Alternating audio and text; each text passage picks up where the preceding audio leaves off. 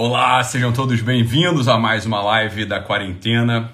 E aí, pessoal, se estiverem me vendo bem, me ouvindo bem, me avisem aí através dos comentários. Desculpa esses dois minutos de atraso aí.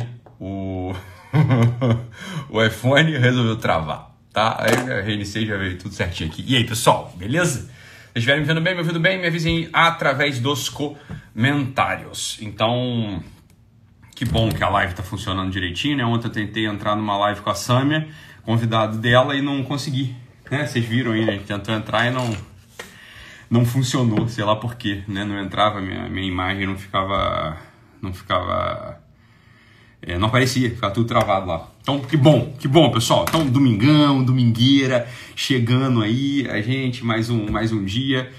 Espero que vocês tenham conseguido ficar 24 horas sem grandes notícias do coronavírus. Eu mesmo botei algumas notícias aí no meio do, dos meus stories, né? Espero que não tenha perturbado-vos, mas eram notícias importantes para o pessoal médico, enfim, umas coisas mais técnicas lá que achei que era de utilidade, tá bom? Então é isso. Maravilha.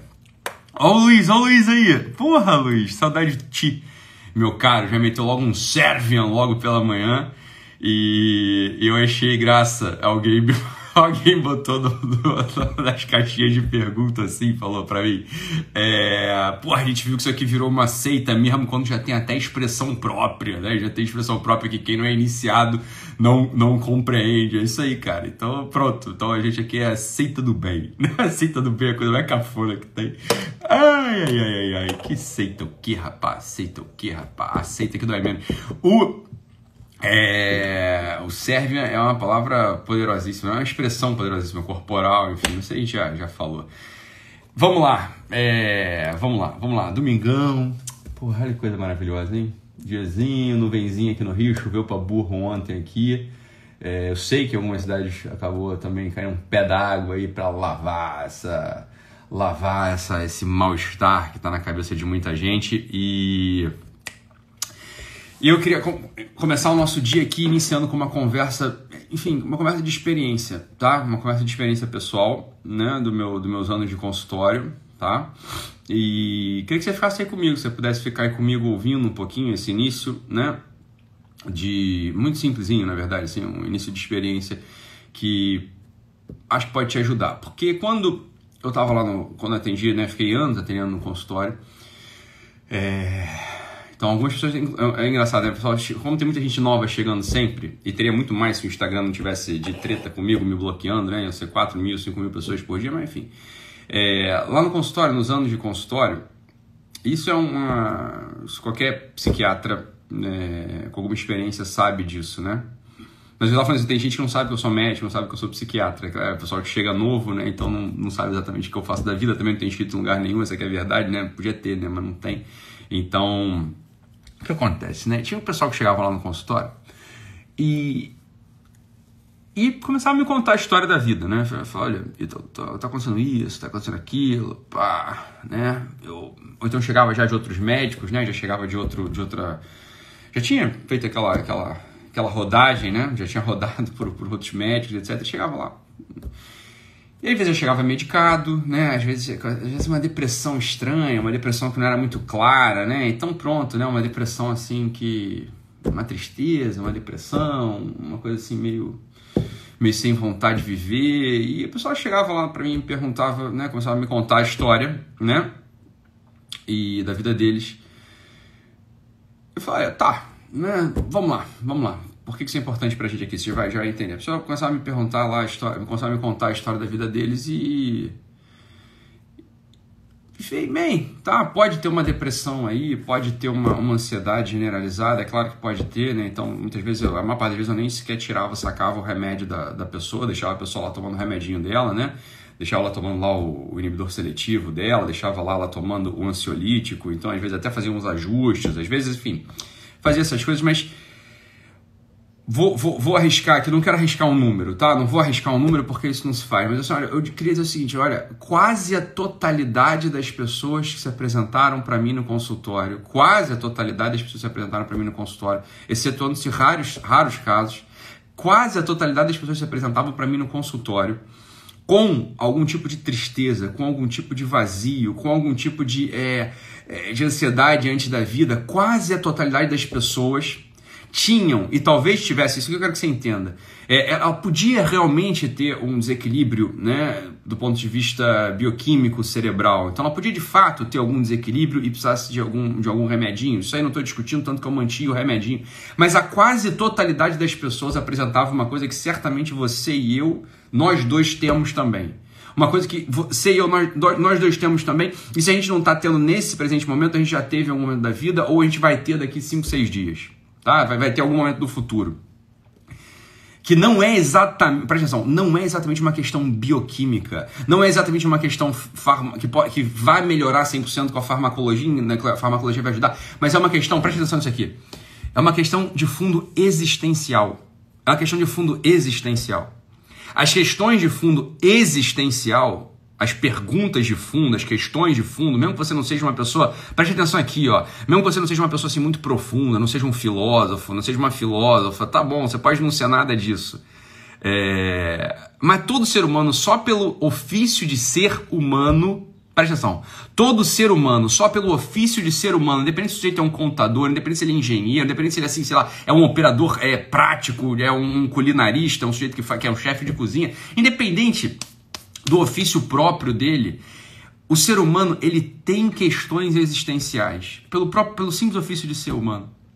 A simples olha pessoal, a simples pergunta, a simples pergunta, eu devia estar fazendo isso aqui ou não? A simples pergunta, será que será que eu será que eu estou sendo leal a esse amigo? A simples pergunta, presta atenção, a simples pergunta, né? Mas, mas, será que eu tinha que dar dinheiro para esse menino ou não?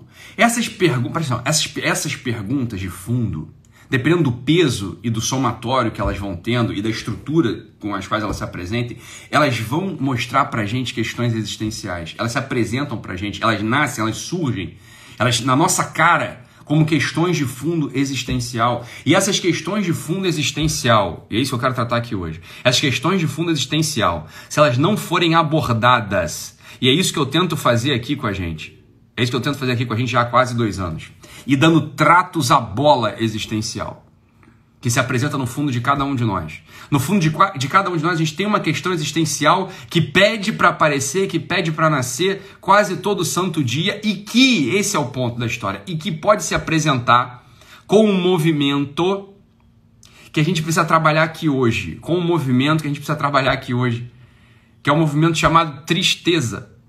Esse movimento chamado tristeza, esse movimento chamado tristeza, uma parte dele, é claro, vai se resolver com remédio. Mas o que eu estou querendo falar aqui hoje é o seguinte: olha, a quase totalidade das pessoas que apresentam tristeza tem uma questão existencial de fundo. Tem uma, tem uma questão existencial de fundo. Tem um algo de fundo que não está bem resolvido, que não está bem trabalhado. E esse é um dos pontos centrais da história, porque a tristeza, presta atenção nisso que eu vou falar aqui, ó. A tristeza, ou seja, esse movimento de amargor da alma que deixa a tua vida ser contaminada por coisas mais, isso é a tristeza. Você está sendo contaminado por coisas mais que, em geral, vêm através de um pensamento. Você pensa ou vê ou, ou imagina algo. Olha o movimento da tristeza. Você vê, pensa ou imagina algo ruim, mal, puxa para dentro de você, puxa para dentro de você, e esse pensamento, essa, essa coisa que você viu, que você pensou que é mal, isso começa a. Ó, é, só, é como se isso entrasse dentro de você. E quando eu fosse olhar, por exemplo, aí o Pedro, imagina só, vou olhar o Pedro. Aí eu começo a olhar a história do Pedro. O que, que é o Pedro triste? O Pedro, presta atenção, o Pedro triste é o reflexo da maldade exterior que ele botou para dentro. Ítalo, como assim exterior? Não é interior? Eu falei, é, entenda o seguinte, nada está dentro de você que você não tenha pegado de fora, entende? É muito simples, é, por assim dizer. É muito simples. Bom dia, Thaís. É muito simples. Nada está dentro de você que você não tenha pegado de fora. Então, a tristeza, a tristeza em geral, ela aparece dentro de você pela visualização de algo mal que você viu, que você percebeu, que você imaginou e você botou para dentro. Acontece o seguinte, a tristeza, ela é aliada do inimigo. A tristeza é aliada do inimigo das nossas almas. A tristeza ela vai conduzir a gente para um lugar de amargor, para um lugar de desvio.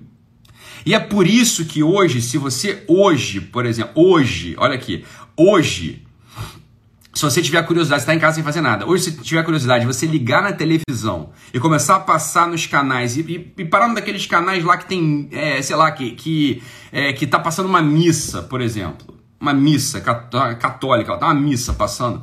Você vai, você vai achar muita graça. Você vai achar muita graça e vai achar que o, o, o padre até errou a roupa que ele estava usando, porque ele vai estar tá vestido de rosa. Bom dia, Carol. Olha a Carol Auditório aí. Carol, cadê nossa live, hein? Cadê nossa live, Carol? Presidente? O presidente, cadê nossa live? Ele tá de rosa. O rosa é um relaxamento nesse momento de tristeza, nesse momento assim, de quase de isolação. O rosa é uma cor de alegria. Alegria. É uma cor de alegria.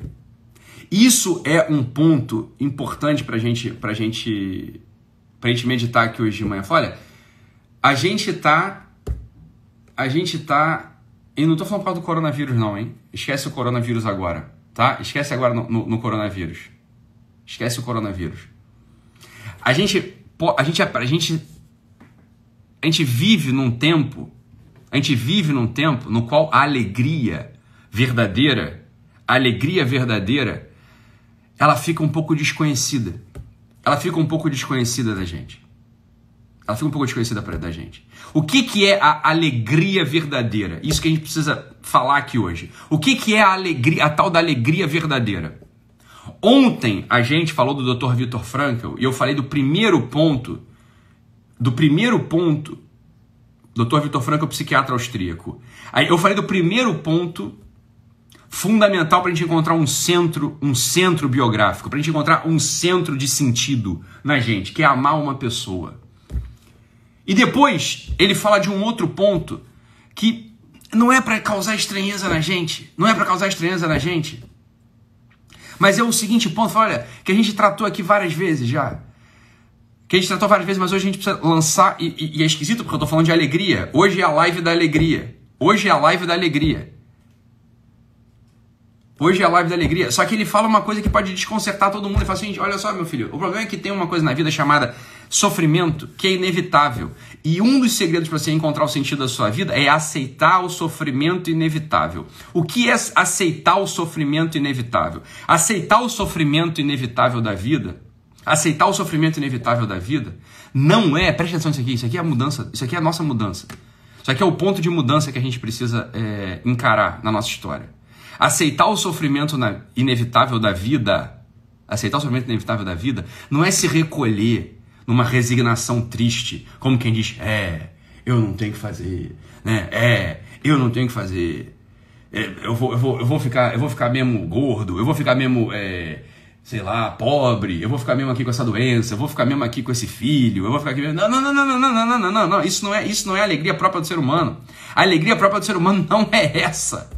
A alegria própria do ser humano não é essa. A alegria própria do ser humano é uma alegria assim, ó, cor-de-rosa é uma alegria para fora, é uma alegria verdadeira, é uma alegria sóbria, que entende, preste atenção aqui, ó, que entende que tem as suas raízes em forma de cruz. A alegria do ser humano tem as raízes em forma de cruz, como quem diz o seguinte: olha só, o que, que é a cruz? O que, que é o símbolo da cruz? O símbolo da cruz essa inscrição que o ser humano tem, que ele está na horizontalidade, na verticalidade. Esse é o ser humano. Esse é o ser humano. Olha só, a cruz é o símbolo próprio da nossa vida. Pessoal, o que é a cruz? Faz uma cruz aí, desenha uma cruz no vento, uma cruz no desenha uma cruz na tua frente. O que é a cruz? A cruz é o seguinte: isso aqui é a imagem própria de quem sou eu quem é você. O que é o eixo horizontal da cruz? O eixo horizontal da cruz é o que aponta a nossa inscrição na matéria. Fala assim, ó, isso aqui está coladinho no chão, horizonte. Isso aqui ó, é desse mundo. Aqui, ó, horizonte. A gente tem isso na nossa vida. Isso tem, faz parte da nossa vida, essa, essas aspirações horizontais, essa nossa inscrição horizontal, ou seja, a nossa carne, o nosso corpo, ele passa por processos horizontais. O que é o processo horizontal? Bem, eu vou me desenvolvendo, e nesse tempo de desenvolvimento eu posso cair, eu posso melhorar, eu posso ficar gordo, eu posso ficar doente, eu posso crescer, eu posso diminuir, sei lá, acontece coisa. Horizonte. São os elementos materiais da nossa vida. E o aspecto vertical da nossa vida. A nossa alegria tem raiz em forma de cruz, como que diz o seguinte: a gente, o ser humano, o ser humano, ele está como se distendido nessas tensões permanentes do espírito. Isso aqui, ó, isso aqui é uma delícia para a gente ficar alegre. E eu já vou chegar lá. Eu já vou chegar lá. O ser humano também tem essa distensão vertical. O que é a distensão vertical do ser humano? O que, que é a verticalidade no ser humano? Todo ser humano, todo ser humano, eu e você, eu e você, eu e você, todo ser humano, você e eu, a gente tem aspirações. A gente tem coisas como que se saíssem desse mundo, a gente tem ilusões, ilusões no sentido espanhol do termo, a gente tem ilusões sobre a vida, ilusões no sentido benéfico. A gente imagina a nossa vida, a nossa vida é um imaginar, a gente está imaginando a nossa vida. A gente está querendo coisas que não estão na nossa frente, não é assim? A gente está querendo coisas que a gente não está visualizando. A gente está querendo coisas que, às vezes, são até o contrário do presente momento da nossa vida. A gente imagina a nossa vida. A gente imagina que a gente pode ser mais leal, a gente imagina que a gente pode ser mais nobre, a gente imagina que a gente pode, é, sei lá, amar mais aos outros. Não é isso? Não é isso? A gente imagina as coisas. Isso é o eixo vertical da vida, da vida humana. A cruz, a cruz, ela é o símbolo perfeito do que, que é o homem. Por isso que a nossa alegria, a nossa felicidade, ela tem que ter raízes em forma de cruz. Ela é uma árvore que só a felicidade do homem é uma árvore que só se mantém de pé, só tem uma copa verdejante, só dá frutos se a gente encontra dentro, lá no fundo, lá na raiz, olha só, lá no centro existencial do, da gente mesmo, a gente encontra essas cruzes, a gente encontra essas tensões polares dentro da gente. Se a gente encontra essas tensões, ou seja, se a gente encontra essas tensões, a horizontalidade, a verticalidade, a gente encontra a verdadeira alegria. O que, que é a verdadeira alegria? O que, que é a verdadeira alegria para o ser humano? O que, que é a verdadeira alegria para o ser humano? A verdadeira alegria para o ser humano, isso aqui é fundamental para a gente entender. A verdadeira alegria para o ser humano, se ela foge dessa tensão polar, ela não aparece. A verdadeira alegria para o ser humano, para a gente, é símbolo seguinte: olha, a gente é como. A gente é uma vela. A gente é uma vela. O que, que, é, o que, que é o símbolo? O que, que, é, o que, que é uma vela no nosso. O que, que é uma vela? Uma vela, uma vela que ilumina, ela só funciona, ela só chega à plenitude do para qual ela foi feita, ou seja, ela só não tem crise existencial ela só não, não tem crise existencial se ela for acendida, não é? E começar a se gastar. Ela começa a se gastar para quê? Para iluminar e para aquecer. Uma vela é o símbolo perfeito, é um símbolo perfeito da existência do homem. O, o, é símbolo perfeito da existência do homem. Uma vela, ela só não tem crise existencial se ela se gasta horizontalidade e se ela ilumina verticalidade. Isso é o coração do homem. O coração do homem é uma vela que deveria se consumir para iluminar o caminho dos outros. O coração do homem, a vida do homem, ele deveria ser uma vela que se consome para aquecer aquele frio na alma e no espírito dos, dos outros. A alegria do ser humano, a alegria, a verdadeira felicidade do ser humano, tem formas tem raiz em forma de cruz por esse motivo. A gente precisa, ao mesmo tempo que a gente se consome, a gente transcende. Ao mesmo tempo que a gente consome, se consome, a gente transcende. Um sujeito que se guarda, que se guarda sempre. Né? Imagina uma vela que fica guardada lá. Essa é uma vela com crise existencial, é uma vela com crise de identidade. Uma vela que está guardada no armário, ela não sabe se ela é vela ou não, ela tem crise de identidade, pô. Eu não sei se eu, eu não sei, eu não sei se eu funciono mesmo. Eu não sei se eu, eu não sei a que eu vim. Só que entenda isso aqui, o sofrimento da vela que de fato. Presta atenção nisso aqui, ó. Olha o sofrimento da vela que de fato está trabalhando. A vela que de fato está trabalhando, ela vai ter. Ela pode ter assim uma, uma aparência de dor, porque ela está sumindo.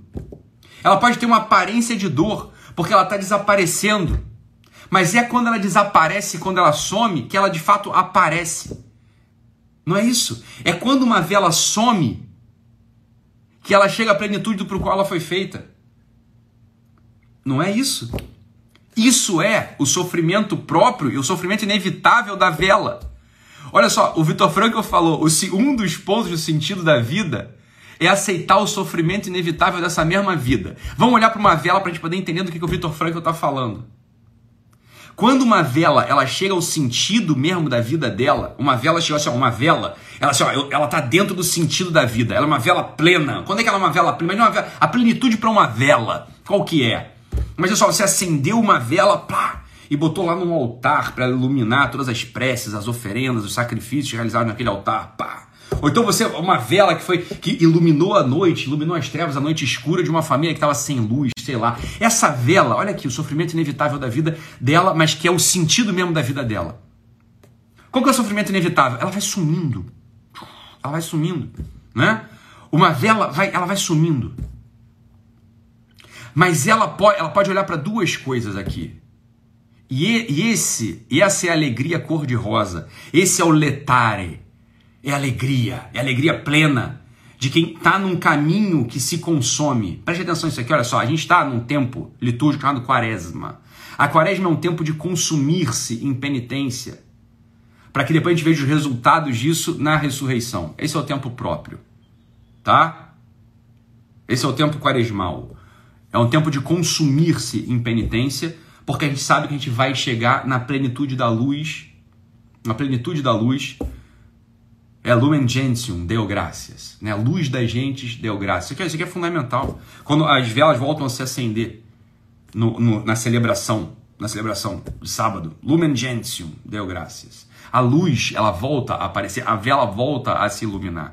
Eu lembro que eu assisti, parênteses aqui, eu lembro que eu assisti a uma celebração, eu estava em Roma, né, a, a trabalho já há uns anos, e eu tive, na, era uma época de Páscoa, eu tive a oportunidade de entrar na Basílica de São Pedro, bem naquela, naquela na celebração do sábado, né? Que é, é no sábado, óbvio, a véspera da Páscoa mesmo, assim. A Páscoa que a gente celebra, alegria, a família se reúne, a gente troca o vinho de Páscoa, todo mundo se abraça, a gente celebra, é uma maravilha a Páscoa, né? E eu entrei na Basílica de São Pedro, pude assistir o rito lá no sábado, e assim, ó, tava tudo apagado tudo escuro. A Basílica de São Pedro à noite, imagina só, a Basílica de São Pedro em Roma, totalmente escura totalmente escura, tudo, não tinha uma luzinha. Imagina só aquela coisa lá total, né? Aquele ponto turístico, aquele templo gigantesco, bonito, tudo apagado. Em certo momento apagam-se todas as luzes. Em, todos momentos, em certo momento apagam-se todas as luzes.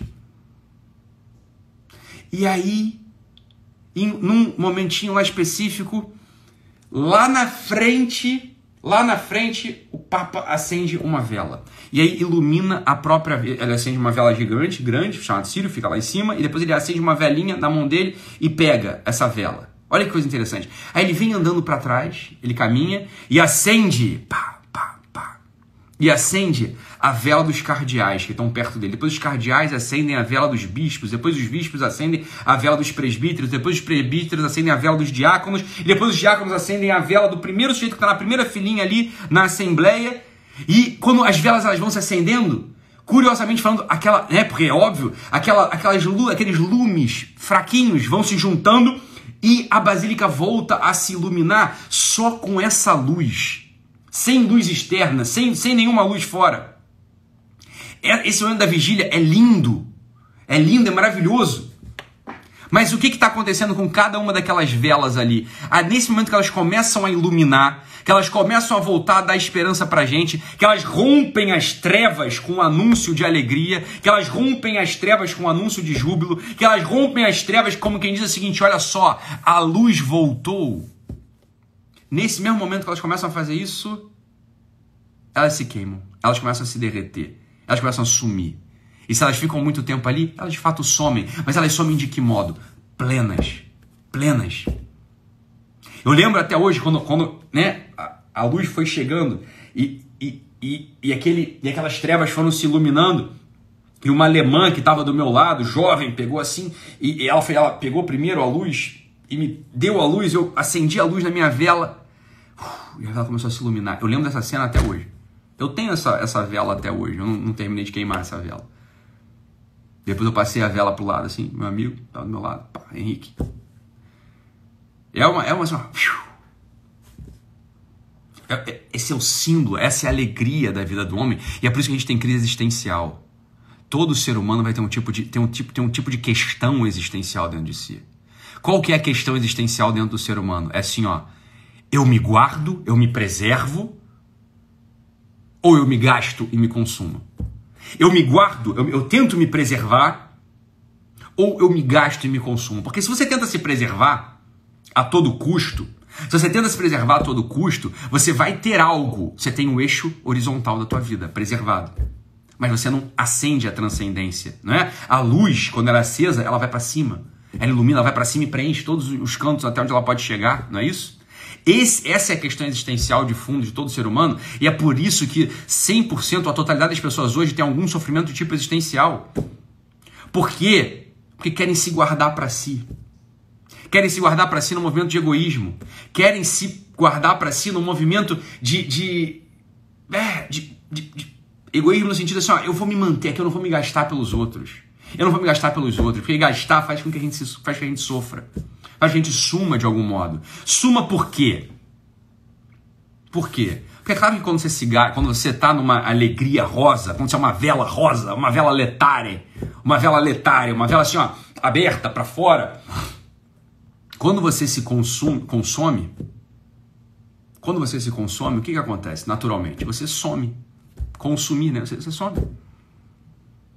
Por que, que você some? Quando você está com uma pessoa, está diante de uma outra pessoa, você pode querer saber da vida dela para fora.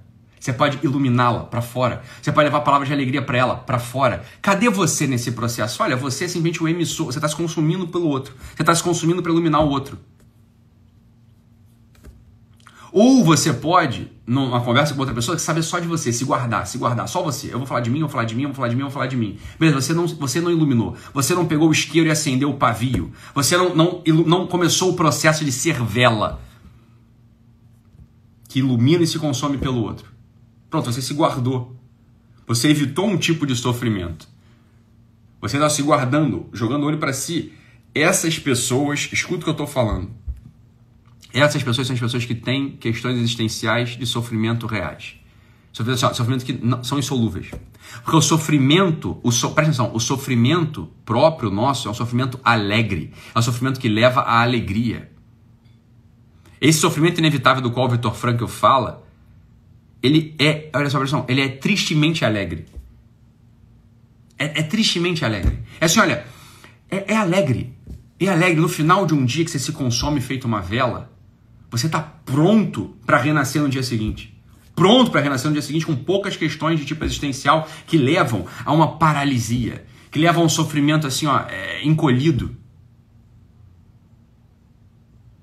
Que leva essa, essa, esse queixar-se diário interior, queixar-se esse diário interior, a olhar para você com autopiedade, como a gente falava ontem. É assim, ó, entregar a vida no ato de generosidade, meu Deus do céu. É entregar a tua própria vida no ato de generosidade. Assim como uma vela se entrega, assim como um sabonete se entrega. Entregar, entregar o que você tem. Entregar o que você tem. Como eu disse, olha, nós aqui, nós aqui, que temos a oportunidade, sei lá, de ter um, de ter um pouquinho mais de, de, de consciência mesmo, de, de conhecer essas coisas, a gente, nesses tempos de trevas, nesses tempos sombrios de medo, tá todo mundo com medo, todo mundo trancafiado dentro de casa, daqui a pouco esse medo vai virar revolta, vai passar pelo TED, vai virar revolta, isso a gente sabe, isso a gente sabe. Isso a gente sabe, né? A gente é, para fora, você tá entendendo? Iluminar a vida dos outros, não se guardar para si, não se guardar para si, não se guardar para si. Isso, isso é fundamental pra gente. Porque senão vai acontecer o que aconteceu com meus pacientes lá, ó. Vai acontecer o que aconteceu. Mais cedo ou mais tarde, essa tua questão existencial, ela vai, vai pedir a conta. E vai pedir a conta em forma de tristeza. Uma tristeza abatida. Uma tristeza sem esperança. Uma tristeza assim, ó. Difícil de, de largar teu pé.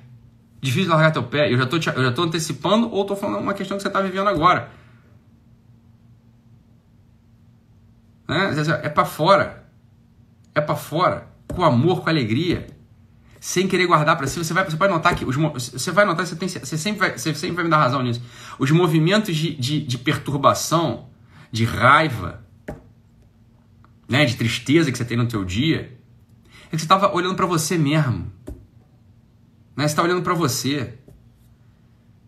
Né? Você está olhando para você. Fala coisas triviais do dia a dia.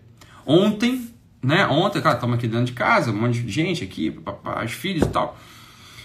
Ontem eu percebi, teve uma hora que um dos meus filhos tropeçou no outro, derrubou um copo de suco de goiaba. Então um suco de goiaba, derrubou o copo de suco de goiaba. Eu notei rapidamente dentro do meu espírito o seguinte, assim, eu fiquei, fiquei né, meio irritado com aquilo.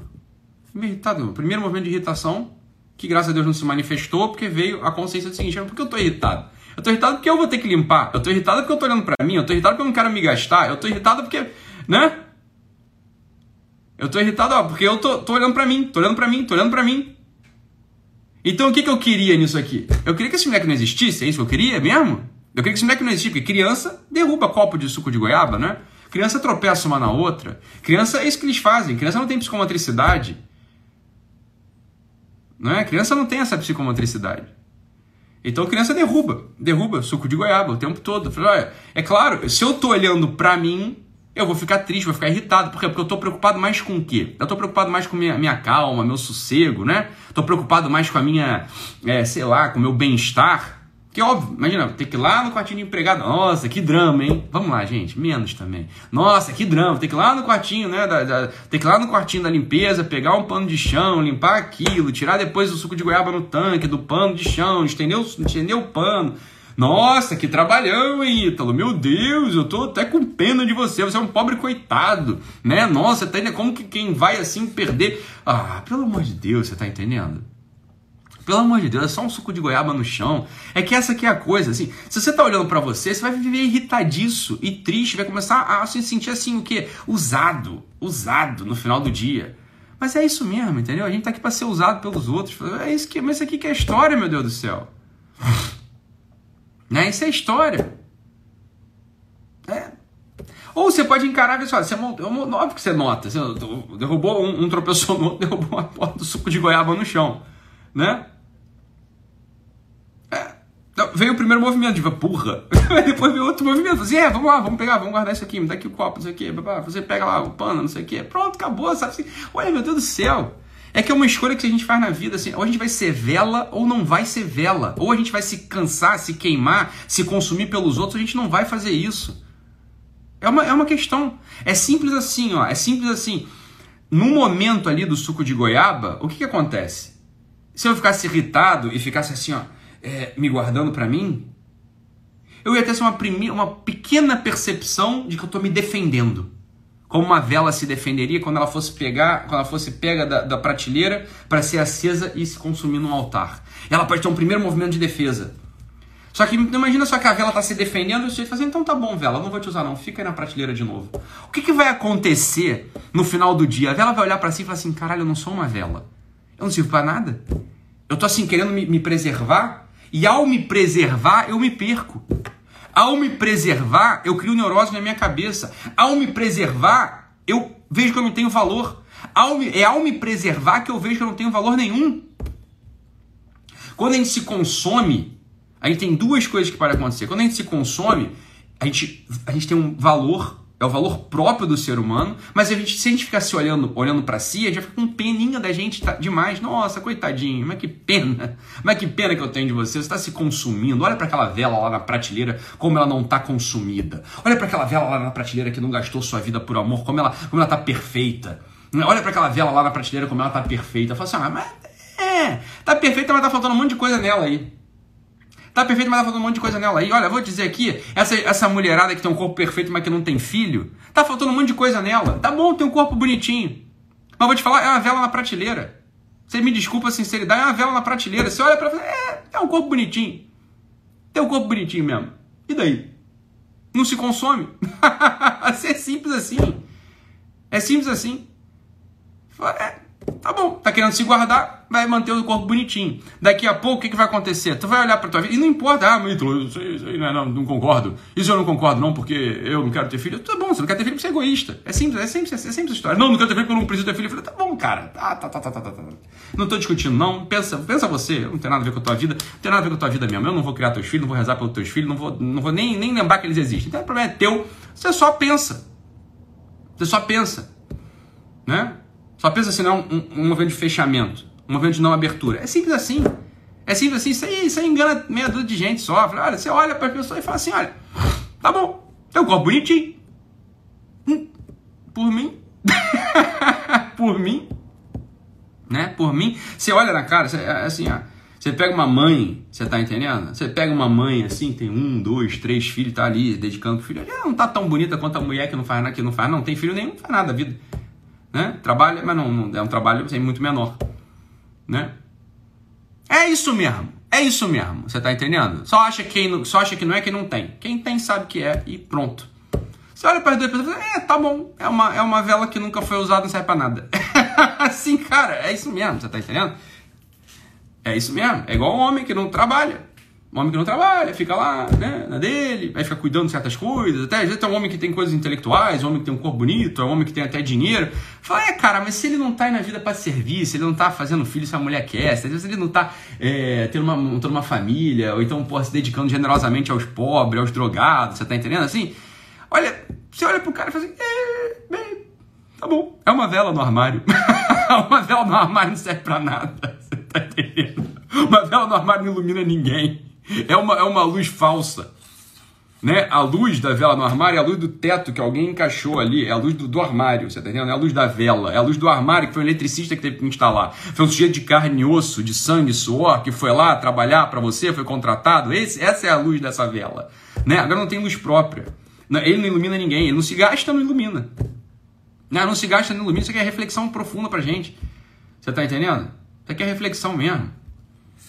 Por que diabo você tem sido egoísta? É que o egoísmo não, não paga. É isso aí, Kaká. É isso aí. 100% das pessoas têm que ter filho. Olha, 100% não. 99,9% das pessoas têm que ter filho. Aí tem 0,1% que vai ser sacerdote e freira. Aí vão ter filhos espirituais. Né? Agora, 99,9% das pessoas têm que ter filho mesmo. Você não vai ficar faltando alguma coisa. Ah, então eu sou estéreo, eu não tenho filho. Tá bom. Então você vai cuidar dos outros. Vai ter filho espiritual. Né? Você vai ter filho espiritual. É isso, cara. É isso. Ó, vou te dizer essa é outra coisa também. 99,9% dos neuroses que você tem na cabeça se você não tem filho é porque você tem tempo de sobrando. Aí aparece sofrimento, aparece crise existencial, porque você não tem um alguém para amar independente da condição. Esse aqui ó, é fundamental na coisa do Vitor Frankl. Amar a uma pessoa. Amar a uma pessoa. Amar a uma pessoa. Amar a uma pessoa é o seguinte, olha, se você tem filho, meu filho, você já apareceu uma pessoa ali pra você amar e acabou. Então só um terço dos problemas existenciais sumiram da tua vida. Um terço, você, ó, são três a coisa do Vitor Frankl, né? Amar uma pessoa, servir a um ideal e aceitar o sofrimento inevitável da vida. Então apareceu o filho na tua história, meu filho, você é uma pessoa assim, minimamente com a cabeça no lugar, você é uma pessoa minimamente com a cabeça no lugar, bem, um terço dos teus problemas existenciais foram embora. E se você é uma pessoa assim, não, mas eu tenho um ideal e eu aceito sofrimento inevitável da vida, e, da vida, e você não ama uma pessoa, você tem um terço de problema existencial. Você vai sempre ter um buraco, um vazio no peito que vai te levar, sei lá, a bebida, a droga, é, as loucuras, ao sofrimento, a querer acabar com a própria vida, mas é claro que vai. Isso é difícil de entender? Não é difícil de entender. Porque, óbvio, esse é o, esse é o tripé do consumir-se para fora. Esse é o tripé do iluminar, do iluminar para fora. Né? Esse é o tripé. Esse, é o tripé de te fazer vela. Né? É isso, é claro que é isso. Né? Você, ah, a mulher lá, nossa, é uma vela no armário, é uma vela na prateleira. É uma vela na prateleira. Fala, tá, cara. Tem alguém que na cai nessa? É uma pergunta que eu faço real. Assim, tem alguém que na cai nessa mesmo? Né? É difícil. Hoje em dia, o pessoal não tá mais tão trouxa assim. O pessoal não tá mais trouxa. É mais fácil declarar isso e declara com tranquilidade. É só, só, só isso mesmo. É só isso aí. Você tá entendendo? Pronto, acabou. Né? Aí tá aí falando assim, tá bom, Doc, não depende só de nós, a gente tem que arranjar um marido, tem que ter filho. Eu sei, minha filha. Eu tô falando assim, ó, é disposição de ter. É isso que eu tô dizendo, é disposição de ter. Né? Então, se tu não tem namorado, tu não vai ter filho, óbvio, porra. Se você é casado, você não vai ter filho, óbvio. Agora, se você é, é só pensar o que você tá fazendo na tua vida. Não é pra ter filho também, não. Já falei, eu não vou cuidar do teu filho, eu não vou rezar pelo teu filho, eu não vou dar dinheiro pro teu filho, eu não vou ser nem padrinho do teu filho, eu não tô nem aí pro teu filho. O problema é teu, você tá entendendo? Esse problema é teu. Só estou dizendo o seguinte, olha. Só se analisa. Só se analisa. Em geral, as pessoas não têm filho são por dois motivos: ou é trauma ou é egoísmo. Ou é algum trauma que a pessoa teve ou é egoísmo. Não vem de nenhum lugar bom. Isso aí. Né? Ou é um trauma ou é um egoísmo. É um trauma, fui abandonado e não quero repetir a mesma coisa. Né? É um trauma, sei lá, são os traumas né, que as pessoas têm, temos que respeitar e temos que olhar isso aí. E temos que ajudar. Né? Agora, é claro, se você não é casado, essa, coisa, essa questão nem se aplica para você. Você não é casado, você vai procurar nas outras pessoas como é que você pode cuidar delas maternalmente, paternalmente. Né? Pronto. Pronto. Como é que você vai cuidar das pessoas paternalmente e maternalmente? Você não é casada, você é estéreo, você é casada. Né? Pronto, vai achar alguém, vai, vai se, se, desgastar ali por aquela pessoa. Alguém é quem? É, o, é, o, é no orfanato, é no, no asilo, é numa casa que cuida de irmão de rua, de mendigo. Pronto! Pronto, aproveitar a quarentena para botar filhos no mundo, como disse o Léo. Né? Parece que agora o jogo virou, né? Você recebeu o um meme ontem. Agora os casados fazem né? mais do que os solteiros. É. Isso, é, isso é engraçado, velho. É o que é. Né? Então, assim, ó, gastar-se como vela gastasse como uma vela. Isso aqui é o princípio de alegria pra gente. Isso é alegria verdadeira, é alegria em forma de cruz, você tá entendendo? O suco de goiaba que cai no chão, que manchou lá o. É, cara, é isso aí, você tá entendendo? Eu vou fazer o quê? Vou dar um tapa no moleque? É a criança, porra. Tá Uma criancinha. Vou fazer o quê? Vou fazer nada. Vou fazer nada. Eu vou cuidar com amor e com alegria. Pronto, acabou. As crises existenciais, elas vão diminuindo as crises existenciais, as questões existenciais, elas vão deixando de aparecer. Né? Tá aqui, cadê o Noleto? Tá aqui, cadê o Alexandre? Alexandre Noleto tá aqui, gravou live comigo, assim, a gente gravou live junto, foi uma live tocante, assim, todo mundo ficou emocionado com aquela live. Né? A esposa dele tá com, uma, tá com uma, uma questão lá, né? Ele só fala porque ele falou abertamente na live, e é isso, ele tá olhando para aquela questão assim com alegria, uma alegria, claro, tem, uma, tem, uma, tem um elemento de tristeza ali, porque óbvio que vai ter, não é, não é tristeza, mas é um elemento de sofrimento, ele tá vendo a esposa dele sofrer, pô, uma doença grave, né? Mas tá se dedicando, ela se dedicando a ele, os dois se dedicando juntos, uma situação de sofrimento, foi assim, pronto. Quem não assistiu a, a live com, com o Noleto, com o Alexandre Noleto, assista. Né? Assista. Tudo é motivo, presta cá. Tudo é motivo para um sofrimento absurdo hoje. E aqui, e aqui vale a pena a gente resgatar aquele meme aquele meme que a gente viu aparecer que, que tá todo mundo falando dele e que é verdade. Olha, aos nossos avós foi pedido para que eles levantassem do sofá e fossem à guerra. A nossa geração só é pedida para que fique dentro de casa sentado no sofá. Fala, tem razão. Olha que coisa terrível. Tem razão. Excetuando-se os profissionais de saúde, né, é, é, PM, o pessoal assim da assistência essencial, que tem que continuar saindo, indo pra rua, o resto todo, a gente tá em casa sentado no sofá e de fato você sentado no sofá, você tá com esse drama todo. A pergunta que você tem que fazer na tua cabeça. Fala, pensa na vida dos teus bisavós. Eles foram para eles saíram e foram pra guerra. Você tá entendendo? Eles saíram e foram pra guerra, foram tomar tiro, foram ser degolados, eles foram, né, ter víscera posta para fora, eles foram né, ficar, ficar um dias acordado pra marchando é, debaixo de chuva, debaixo de sol, frio, cacete. Não é? Bolha no pé, é, lesão em tudo quanto é canto. Pronto, pronto, pronto. É, aos nossos avós foi pedido isso. Pra gente é só assim, ó, fica sentado quieto dentro de casa. É só assim, você, a gente tem que olhar para essa situação assim, até com um pouco, um pouco de vergonha, na verdade. É, é o que sobrou para mim. Assim, a, a, fraqueza é tão grande que é o que sobrou pra gente. Assim, a gente vai cumprir nosso papel ficando quieto. Assim, dá, dá até um pouco de vergonha, né? Mas dá um pouco de vergonha. Dá um pouco de vergonha. Assim, ontem uma pessoa me escreveu falando, falando, eu acho que até postei, eu não lembro se eu postei ou não, mas a pessoa falando assim, ai, nossa, eu tô muito triste, eu tô com uma tristeza profunda, esse negócio eu tô chorando, tô oscilando choro, não sei o que, essa coisa do corona. Eu falei, olha, eu não escrevi isso porque não ia dar para escrever no, no post.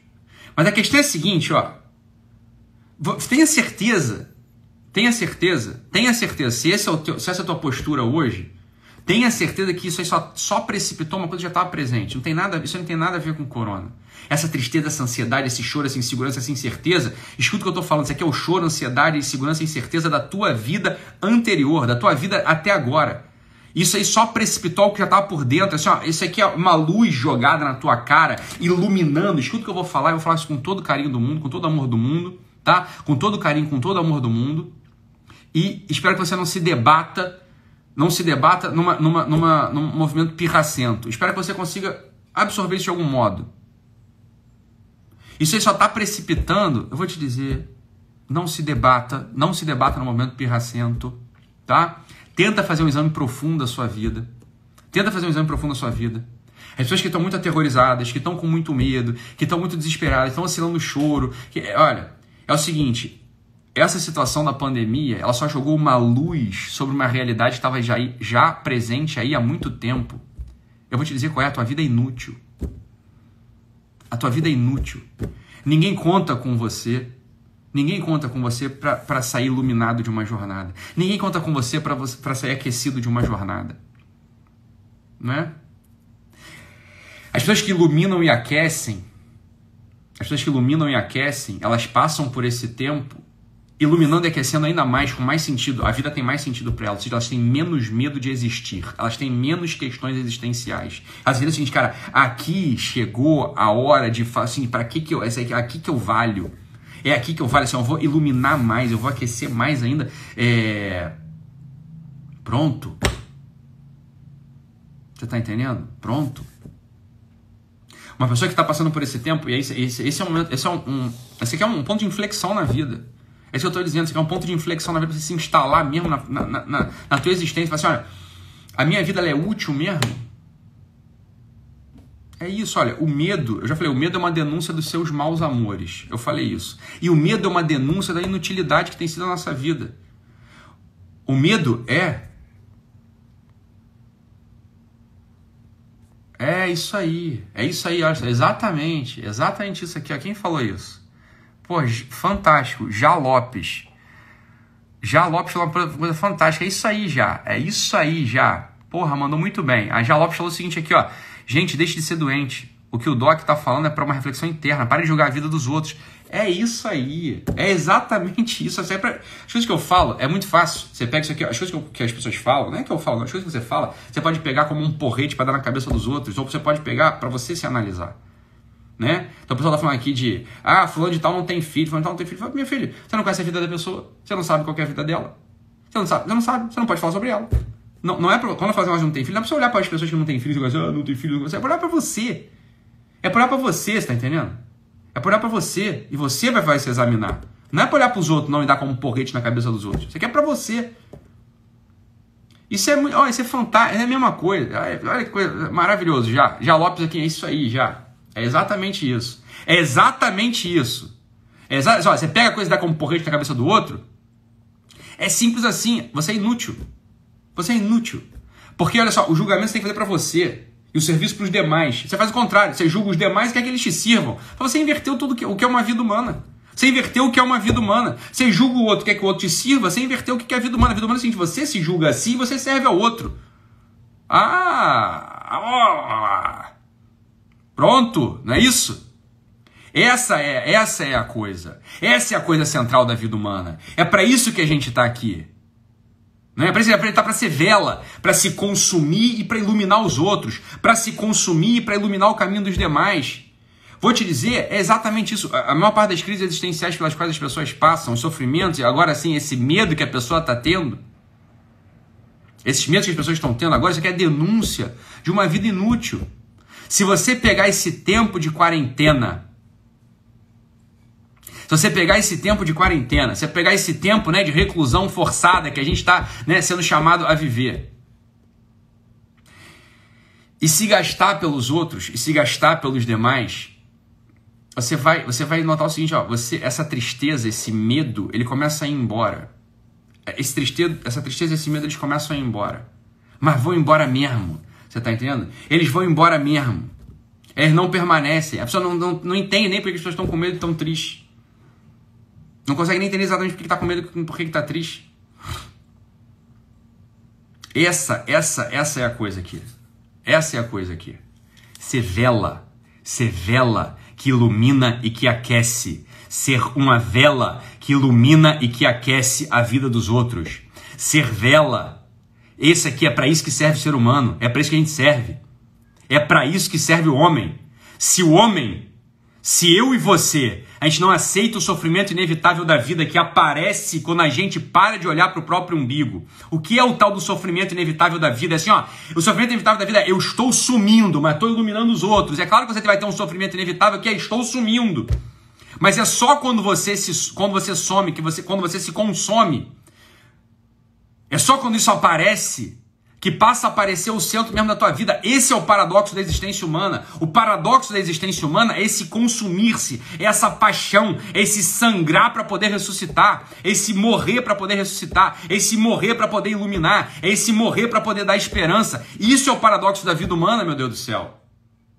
Isso é o paradoxo da vida humana que aparece, olha, a gente é convocado a esse paradoxo em mil momentos do nosso dia. Todas as vezes que a gente é contrariado, que a nossa, né, as nossas coisinhas, a nossa calminha, né, o nosso bem-estarzinho, o nosso egoísmo, o nosso sentar-se na poltrona, o nosso, né, tomar um banho quente, toda vez que isso é contrariado, que a gente é convocado a sair desse lugar para poder prestar atenção em alguém que está fora desse lugar, seja um filho, seja um marido, seja, sei lá, a responsabilidade do trabalho. Toda vez que a gente é convocado a sair daí, para o outro, isso é um tal de um sofrimento inevitável da vida. Você está se consumindo para iluminar. E você pode, óbvio. Você pode se guardar. Isso é o paradoxo aparente da vida humana. Isso é o paradoxo do sofrimento. Isso é o paradoxo do sofrimento. Você pode notar o seguinte: olha. Essas coisas aí de coronavírus, essas coisas aí de, de, de sofrimento do, confinamento, isso aí só está precipitando. Isso só precipitou. Isso só fez aparecer um conjunto, um sistema de egoísmos que já estava dentro de você, ó, desde sempre. Desde sempre estava um sistema de egoísmos aí dentro. Desde sempre, ó, há muito tempo tem um sistema de egoísmo aí em, em você. Se você de fato hoje se, olha só, eu, eu me determinei. Hoje eu, eu, eu disse para mim, assim, olha, eu vou matar esse sistema de egoísmos dentro de mim. Eu vou matar esse sistema de egoísmo dentro de mim. Eu não vou, eu não vou me, me subjugar a isso. Eu vou acender a minha existência. Eu vou iluminar os demais. Eu vou ser vela na vida dos outros, meu Deus do céu. Ah, ah, agora a coisa começou. Agora a coisa começou pra gente. Né? Agora a coisa começou pra gente. Esse momento de confinação, esse momento de quarentena, esse, isso que está acontecendo, isso aqui, só precipita o que o sujeito já leva dentro. Se o sujeito já leva dentro uma vida de serviço, se o sujeito já leva dentro uma vida de serviço, se ele já leva dentro uma vida de serviço, ele melhora nesse tempo. Se ele leva dentro uma vida de egoísmo, ele piora nesse tempo. Então, as 5 mil pessoas que estão aqui com a gente hoje nessa live, que estão aqui com a gente hoje nessa live, assim, ó, eu, é, é verdade, ó, as 5 mil velas presentes aqui, aqui nessa live que se acendam, que se acendam para iluminar, que, que, que se acendam, que iluminem, que se gastem pelos outros. Mas olha, no paradoxo cotidiano da vida, nesse paradoxo cotidiano da vida, qual que é o paradoxo cotidiano da vida humana? É assim, ó, não, não vou esperar os momentos heróicos para acender, iluminar. Eu vou, eu vou querer os momentos. Presta atenção nisso aqui, ó. Eu vou caçar, quase como que um obsessivo. Eu vou caçar aqueles momentos. Eu vou caçar aqueles momentos. Presta atenção nisso aqui, ó. Eu vou caçar aqueles momentos paradoxais da vida quando um suco de goiaba cai no carpete. Quando alguém me chama e eu tô dentro de um banho quentinho. Quando eu, eu, eu, eu né, a minha mulher, o meu marido, o meu namorado, alguém me chama para levantar, me pede alguma coisa para pegar na geladeira. Assim, é, quando eu tô passando pela, pelo corredor aqui, quando eu tô passando pelo corredor do meu apartamento e eu vejo, sei lá, um papelzinho no chão e a minha tentação é não baixar para pegá-lo. Mas meu filho, se você não baixar para pegá-lo, alguém vai ter que baixar para pegá-lo. Alguém vai baixar para pegar esse papelzinho, você tá entendendo? Se não é você, é outro. E aqui está o paradoxo da vida humana. Aqui está o paradoxo da vida humana. O paradoxo da vida humana cotidiano é o que faz a gente acender as velas que tem no nosso coração e a gente encontrar o sentido mesmo da nossa vida. O sentido mesmo da nossa vida está nesse acender cotidiano, paradoxal e aparentemente intranscendente. Aparentemente por quê? Porque é um paradoxo. É aí que o sentido da vida aparece. É aí que a coisa acontece pra gente. É aí que no final de um dia, no final de uma jornada, você vai olhar para você e vai falar o seguinte: é, eu fui gente hoje. Mas eu fui gente, eu, hoje, hoje, hoje apareceu a luz no meu peito. Hoje eu fui a luz das gentes. Lumen Gentium. Hoje eu fui a luz das gentes. Assim, ó, hoje apareceu a vela que estava escondida dentro do meu peito, estava dentro da prateleira, porque eu estava querendo guardá-la. É nessas coisas intranscendentes, cotidianas da vida humana, que a terra e o céu se juntam no nosso peito. Parece que é lá no horizonte, lá longe. Mas ó, é aqui que a coisa acontece. É aqui que a coisa acontece. Então, esse momento, presta atenção aqui, ó. Exercício da live de hoje. exercício da live de hoje é o seguinte, olha. Aceitar o paradoxo da vida humana. Aceitar o paradoxo da vida humana. Aceitar o paradoxo da vida humana é quando você se consome que você ilumina. Eu vou esperar para me consumir o quê? Nos momentos pirotécnicos, nos momentos assim, né, que eu sou convocado ao martírio. Isso não vai acontecer contigo, meu filho. Sabe o que vai acontecer contigo? É você ter que baixar para pegar o papelzinho que tá no corredor sujando a tua casa. É você levantar para pegar um copo de Coca-Cola zero com gelo e, e, só com gelo, né, em casa a gente não toma gelo de limão. Só com gelo para pessoa que você sabe que tá querendo. É você limpar a porra do suco de goiaba que teu filho derramou. Não é sem reclamar, é amando aquela realidade. Presta atenção, esse momento de quarentena, nesse momento de quarentena, essa é a trama habitual da nossa vida. Nesse momento de quarentena, é assim, ó. Você tem filho pequeno, por exemplo, ó, o moleque lá fez cocô na fralda. Alguém vai ter que limpar. Ele não sabe limpar sozinho, então você é o primeiro. É o paradoxo da vida humana. Você vai ser o primeiro a pegar o moleque e limpar a fralda dele. Esse momento de quarentena, eles são muito propícios, mas eles são perfeitos para perfeitos a gente ajustar esses sistemas de egoísmo que estavam cristalizados dentro da gente, a gente não estava nem percebendo. Assim, ó, você tem que ser o, o, a criatura que primeiro deseja lavar uma louça da tua casa, que primeiro deseja pegar o papelzinho que está su, que tá sujando o teu corredor, primeiro deseja. Esse é o paradoxo da vida humana. É aí que a gente vira a vela que ilumina os outros. É aí que a gente vai virar essa vela. É esse sofrimento inevitável da vida humana, aceitar, desejar, amar esse sofrimento inevitável da vida humana, que faz que a gente encontre o sentido mesmo dessa vida que estava escondido. Que a gente estava projetando esse sentido num propósito distante. A gente estava projetando esse destino numa vida que jamais vai acontecer pra gente. A gente estava projetando esse destino ah, num lugar, num lugar de fantasia. Num lugar de fantasia. É uma decisão que você vai ter. É uma decisão é só uma decisão que você faz diante da tua vida. Você vai entrar na tua vida ou você vai correr dela? Você vai assumir a tua vida ou você vai fugir dela? O que, que você vai fazer? Você vai fazer o que é preciso ser feito com amor? Você vai aceitar o paradoxo da vida humana? Você vai aceitar o paradoxo da vida humana para que essa tua vida se ilumine? Ela vai se iluminar, presta, presta atenção no que eu vou falar, ela vai se iluminar resplandecentemente, cheia de sentido.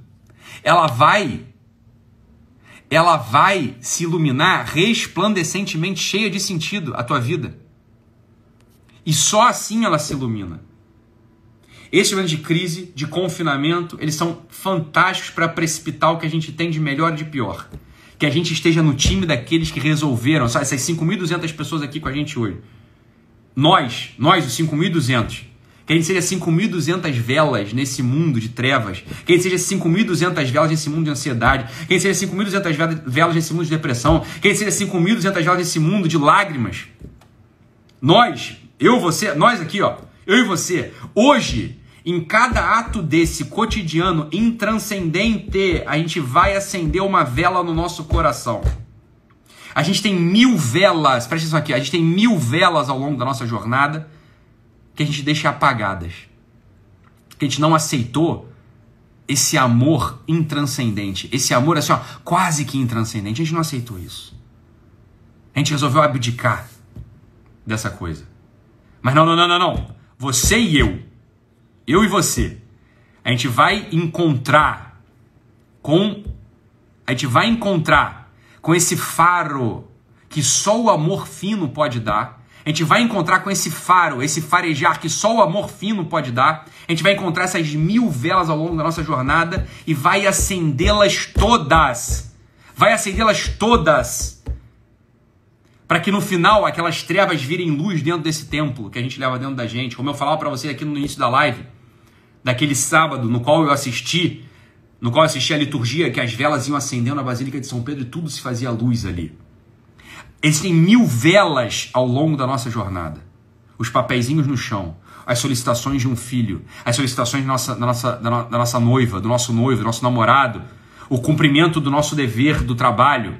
Essas são as mil velas que tocam a cada um de nós acender. E é só acendendo essas mil velas aparentemente intranscendentes que o sentido mais transcendente, mais profundo, mais totalizante da nossa existência aparece.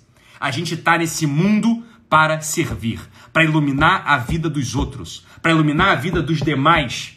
É para isso que a gente está aqui, ou para isso ou para nada.